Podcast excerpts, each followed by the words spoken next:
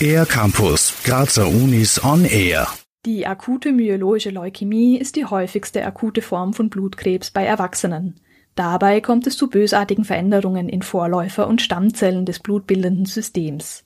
Eine konventionelle Chemotherapie ist nur in circa einem Drittel der Fälle längerfristig erfolgreich.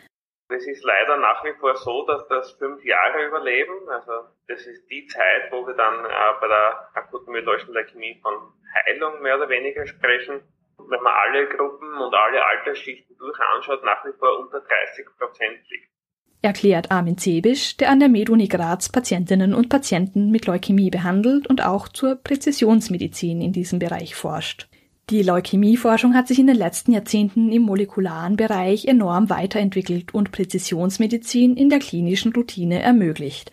Das hat zum Beispiel die Diagnostik der akuten myeloischen Leukämie revolutioniert, weiß Armin Zebisch. Zum einen kann man durch das genetische Profil das man bei jedem Patienten oder bei jeder Patientin bestimmen kann, eine ganz genaue Risikoklassifizierung durchführen. Das heißt, man kann in etwa vorher schon sagen, wie gut die Patientin oder der Patient auf eine bestimmte Chemotherapie ansprechen wird, ob die Patientin, der Patient dann Transplantation braucht oder nicht und wie gut das Outcome sein wird und kann danach die Dosis der Therapie auch planen.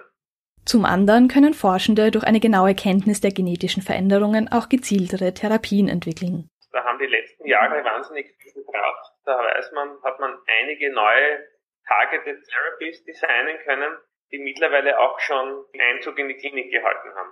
In Europa sind allein in den letzten paar Jahren fünf neue solcher Medikamente für die akute myeloische Leukämie zugelassen worden. Das heißt, es sind jetzt keine Chemotherapien im klassischen Sinn, haben dadurch auch nicht die Nebenwirkungen und Wirkungen der Chemotherapie, greifen aber ganz spezifisch die leukämischen Zellen mit dem molekularen Defekt an, während sie im positivsten Sinne die Nicht-Leukämiezellen eben unbeeinflusst lassen.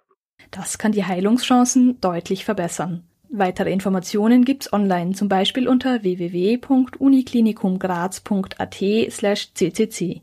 CCC steht für das Universitäre Comprehensive Cancer Center Graz, das sich sowohl mit Krebsforschung als auch mit der Behandlung von Patientinnen und Patienten befasst. Für den R-Campus der Grazer Universitäten Johanna Trummer. Mehr über die Grazer Universitäten auf ercampus-graz.at